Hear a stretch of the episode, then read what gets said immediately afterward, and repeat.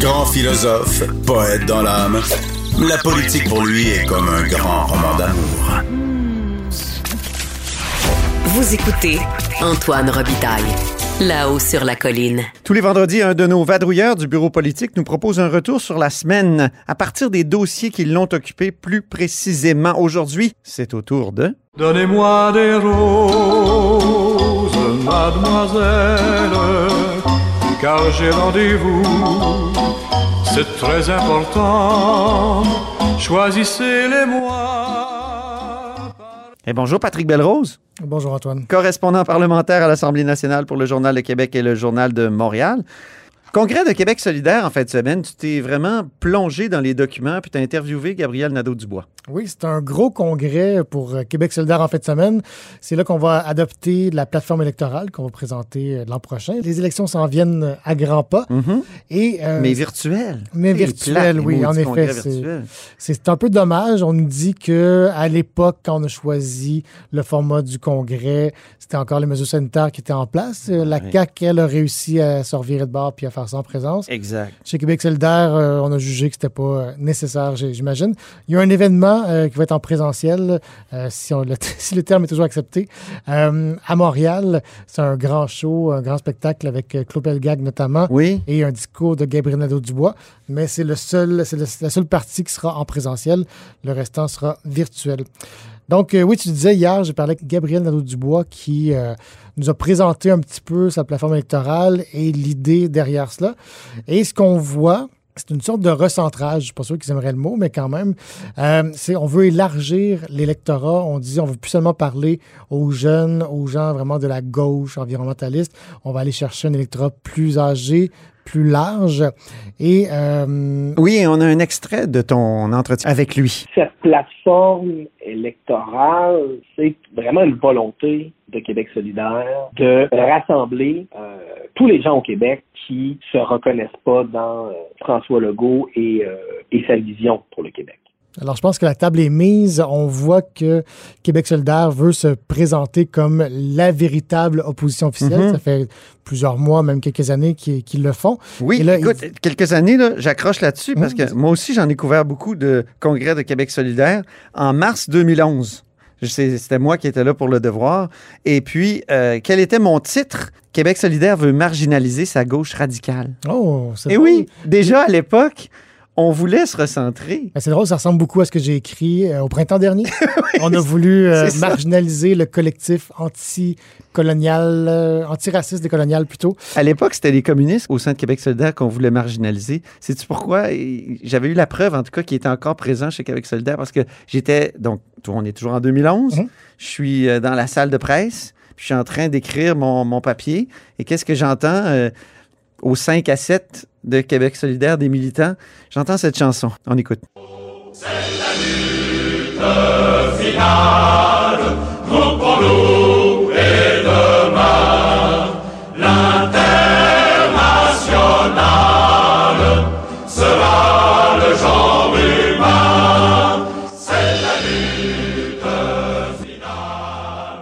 Alors, les gens de Québec solidaire étaient un petit peu mal à l'aise parce qu'ils voulaient justement marginaliser leur gauche radicale. C'est Puis le doux de l'international qu'on a entendu. Exactement, c'est le fameux hymne communiste euh, du, euh, du début du siècle. Et, et- et c'est ça, ils m'ont dit à cette époque-là, ben non, mais on chante aussi d'autres chansons, là. On, on chante du pain des roses euh, de l'époque de Françoise David. Ben- Je referme cette parenthèse. Ben, si, si on revient un petit peu moins loin dans le temps, en 2018, Oui. tu te souviendras que la plateforme électorale de Québec solidaire, c'est Manon Massé, là, à l'époque, qui était le, le visage, si on veut, de Québec solidaire, Oui. euh, avait été critiquée parce qu'on disait, ben, c'est- c'est c'est très ambitieux. euh, on disait un petit peu licorne aussi euh, C'est dans, dans- dans- dans les critiques. Par exemple, il y avait, il y avait 38 stations de métro qui étaient proposées euh, en 12 ans. On voulait créer 38 nouvelles stations de métro. Euh, Québec solidaire se faisait dire, ben là, franchement, vous, vous, vous rêvez en couleur un petit peu. Donc, cette fois-ci, on nous présente la plateforme comme euh, quelque chose de plus terre à terre, de plus concret, de plus précis. Euh, M. Nadeau-Dubois disait de plus proche des préoccupations quotidiennes des gens. Comme Donc, quoi, par exemple? Ben, c'est ce que j'allais dire. Ça, c'est le discours. Sur le fond, Ce qu'on a fait, c'est qu'on a élagué beaucoup de choses qui étaient peut-être trop larges et on est resté, c'est vrai, sur les mesures plus précises, mais ça reste Québec solidaire. Ça Mhm. reste très campé à Ils gardent leur identité. oui. Exactement, tu sais, on en parlait tantôt euh, hors micro. Euh, leur programme a pris une dizaine d'années à écrire. On Oui. fait ça par consensus avec l'Assemblée générale. C'était très long, donc ils peuvent pas non Ça a plus. été fastidieux.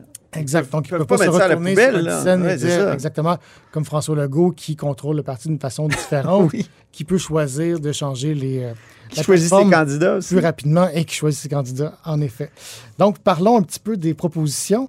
Euh, écoute, je te dirais que si Québec solidaire est élu, ce qui arrivera quand même pas en 2022, il ne faut pas euh, se faire d'illusions, ce serait le paradis des travailleurs. OK. Ce serait la semaine de 35 heures pour tous, quatre semaines de congé pour tous, le salaire minimum à 18 de l'heure. OK. Ajoutons à cela, c'est pas tout à fait lié au travail, mais c'est quand même lié à, à la famille, la gratuité scolaire. D'ici environ 5 ans, 6 ans. là. Avant, Oui. c'était le premier mandat. Maintenant, on dit C'était pas instantané à avant? terme. Exactement. Donc, il y a du jeu là, là- là-dedans. J'ai questionné M. Nadeau-Dubois. Il dit Ah, ça n'a pas vraiment changé. On écoutera les débats en fin de semaine pour voir euh, qu'est-ce qui a bougé là-dessus. Euh, donc, je disais gratuité scolaire euh, au niveau préuniversitaire, au niveau Transport en commun. et cégep. Et transport en commun, 50% de réduction. Et on vise la gratuité aussi. Ah ouais. Donc, ce serait de très, très belles conditions de travail et de vie. M. Nadeau-Dubois dit euh, ben, écoutez, on vit une épidémie de burn-out. Les gens travaillent trop, euh, tombent en épuisement professionnel. Et quand on lui rétorque ben, vous craignez pas qu'avec la pénurie de main-d'œuvre actuelle, Ouais. on vienne empirer la situation. Il dit ben, écoutez, des gens plus reposés sont plus productifs. Donc, c'est à voir. Il n'y a pas vraiment d'études à, à- à- à- à- qui ont été mises de l'avant pour le prouver, Mhm. mais euh, c'est à voir. D'autres propositions? Oui. Je fais un petit, un petit survol. Les chemins de fer électriques, euh, donc pour les passagers et pour la marchandise. Encore là, on n'a pas de- d'échéancier tout à fait précis. On nous dit ben c'est la meilleure façon au Québec euh, de réduire la place des camions lourds et aussi des voitures. Donc, on veut que les gens puissent se déplacer en, en train électrique. Euh, J'ai très hâte de voir la facture qui vient avec. Une commission sur le racisme systémique. Oui. Ligne de fracture au Québec entre la CAQ, QS et, et d'ailleurs aussi avec tous les, les autres partis. Euh, Est-ce qu'on veut pas aussi euh, rouvrir la loi sur la laïcité ou la Exactement, c'est- le devoir qui euh, révélait ça ce matin. Oui. Euh, Québec solidaire est déjà opposé à la loi sur la laïcité, donc c'est pas nouveau dans ce sens-là, mais on propose justement de rouvrir la loi, notamment pour enlever la clause dérogatoire qui fait qu'on ne peut pas attaquer la loi devant les tribunaux. Euh, ce serait discuté, mais comme je dis, fondamentalement, la position de Québec solidaire ne change pas. Euh, au début, ils étaient pour le compromis Bouchard-Taylor, mais depuis quelques années, ils avaient adopté... euh, Est-ce qu'il l'abrogerait s'il était au pouvoir, la loi sur la laïcité? Complètement? oui, oui, complètement. complètement. Ils, sont, ils sont prononcés contre en 2019, si je Mhm. me souviens bien. C'est ça. Il y avait un élément que je voulais te soulever, que je Oui. trouvais intéressant. Euh, c'est qu'en lisant la plateforme, ou en tout cas la proposition de plateforme, parce qu'elle sera débattue pendant la fin de semaine, on voit plusieurs points de convergence entre la CAQ et Québec solidaire. Fascinant. C'est étonnant, puis je pense qu'à ton époque de l'international, je suis pas sûr qu'on aurait trouvé euh, beaucoup, de points, beaucoup de points de convergence? Entre le Parti libéral du Québec, mettons, au pouvoir à l'époque, Par il y a exemple, 10 ans, exactement. Et, et Québec solidaire, ouais. Euh, J'en nomme quelques-uns. La fin des hydrocarbures. On sait que M. Legault a annoncé récemment qu'on allait mettre fin à l'exploration et l'exploitation des hydrocarbures, donc pétrole, gaz, euh, au Québec. Une déclaration de revenus unique, proposition de la CAC que le fédéral n'a pas accepté pour l'instant, mais toujours, euh, toujours au menu.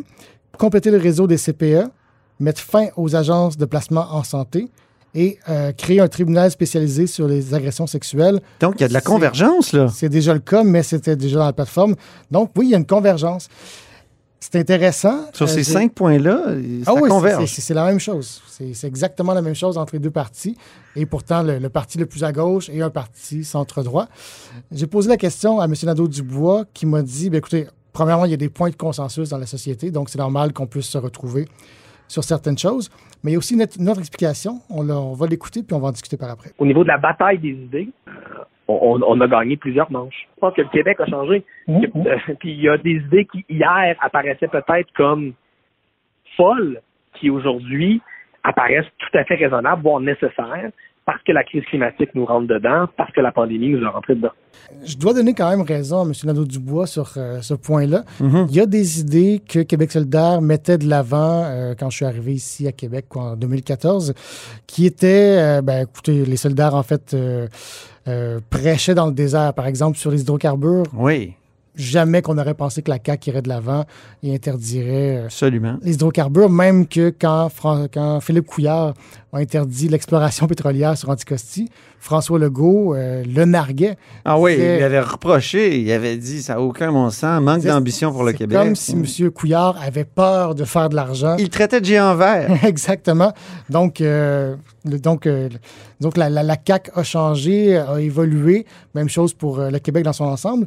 Et sur l'idée aussi d'abolir les agences de placement en santé. Je me souviens que Gabriel Dubois m'en- m'en avait parlé. On a fait des entrevues sur le sujet. Et à l'époque, c'était pas du tout à l'agenda. Et maintenant, on voit M. Dubé qui euh, va de l'avant et qui tente, euh, tant bien que mal, de mettre fin euh, au recours aux agences de placement.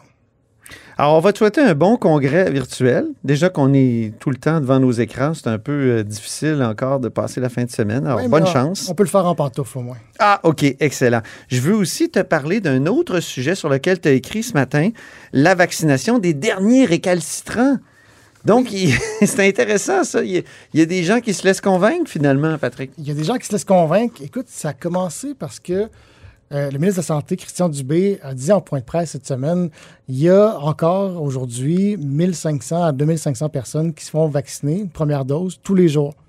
Puis là, on s'est dit, ah ben, c'est intéressant. tu sais, Dans notre tête, euh, la grande campagne de vaccination est terminée, mais il y a toujours environ 2000 personnes qui vont chercher leur première dose.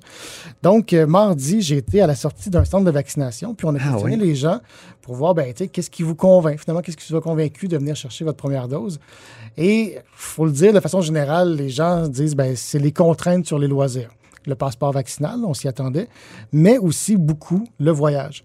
Ah des gens qui disent, ben là, on le sait, là, pour les années à venir, même si le passeport vaccinal finit par tomber, pour voyager, ça va être compliqué, il faut se faire vacciner.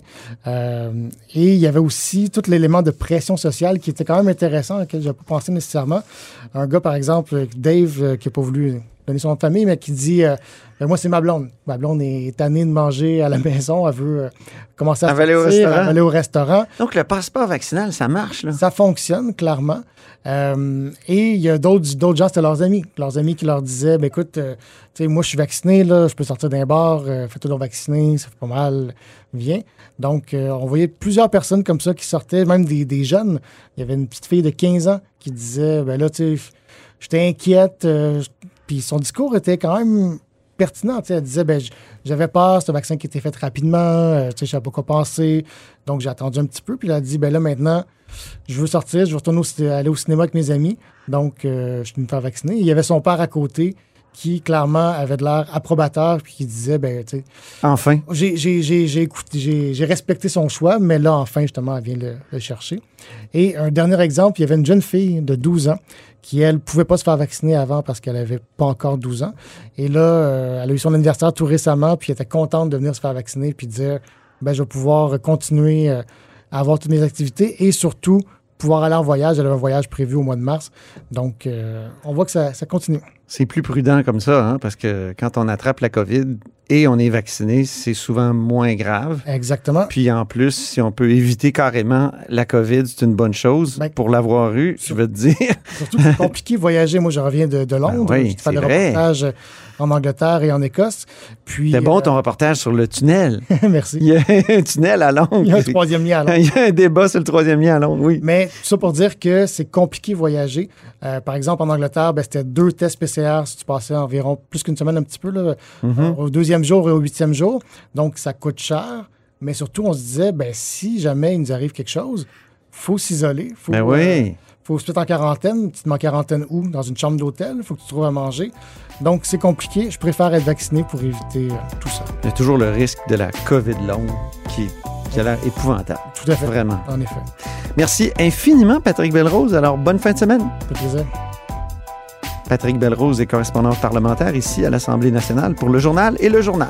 Et c'est ainsi que se termine là-haut sur la colline en ce vendredi. Merci beaucoup d'avoir été des nôtres. N'hésitez surtout pas à diffuser vos segments préférés sur vos réseaux. Ça, c'est la fonction partage. Et je vous dis à lundi.